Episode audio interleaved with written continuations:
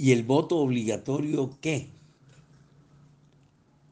Ahora que se acercan las elecciones más trascendentales de la historia de Colombia, en la que se juega como nunca el destino del país y de su democracia, no he escuchado o leído noticia alguna sobre el tema del llamado voto obligatorio. Ese que podría incidir para que el presidente fuera elegido por la mayor proporción de ciudadanos que sería obviamente lo más deseable y democrático. Cuando apreciamos los porcentajes de abstención de elecciones pasadas, debemos concluir que quienes eligen a nuestros presidentes son una minoría. En todas las elecciones presidenciales de este siglo XXI, la abstención superó el 50% de los ciudadanos habilitados para votar, con excepción de la pasada, en 2018, que llegó al 47%. Así que en votaciones reñidas, nuestros mandatarios son elegidos por solo un poco más del 25% de los ciudadanos, cuando lo ideal es que fuera por un porcentaje mucho mayor. Podría asegurarse que hay millones de colombianos mayores de edad que jamás han ejercido su derecho al voto, lo cual es propio de pueblos indolentes y este es un comportamiento que se sucede en todos los estratos socioeconómicos. Sabiendo que esa es la realidad de nuestra democracia, la inquietud que me asalta es, ¿por qué en el Congreso no se ha legislado para que el voto sea obligatorio? Yo particularmente, sabiendo que puedo estar equivocado, supongo que la razón es que de imponerse el voto obligatorio tendría que serlo no solo para las elecciones presidenciales, sino de Congreso, asambleas y consejos, y supondría yo que para alcaldes y gobernadores.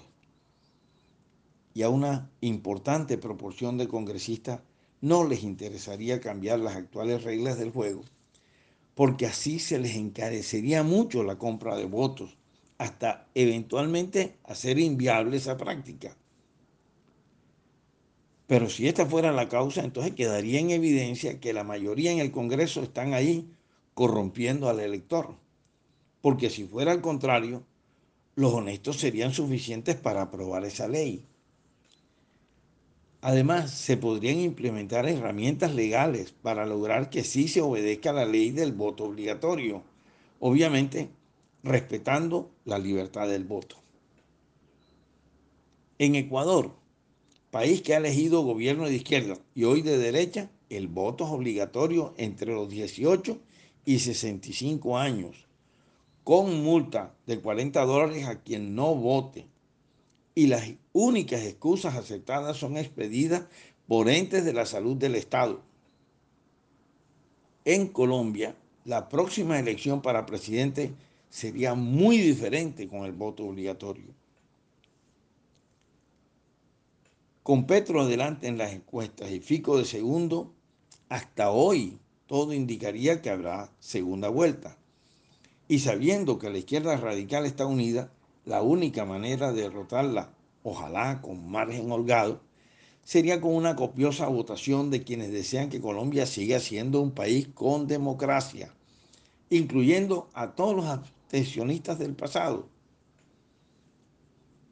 Y cambiando el tema del peligro que Petro representa para el desarrollo del país y que asuman el poder los que solo creen en la fuerza bruta y la violencia como forma para imponerse, me aterra tener que escucharlo por cuatro años o más, porque es difícil imaginar una forma de hablar más prepotente y desagradable, que la del candidato del pacto histórico. Aunque eso no significa que me agrade mucho el exagerado acento paisa de Fico, a quien respetuosamente le sugeriría que hiciera un esfuerzo y lo moderara un poco. Siendo honesto, prefiero la forma como habla Duque, Nicolás Renovitsky Renovitsky.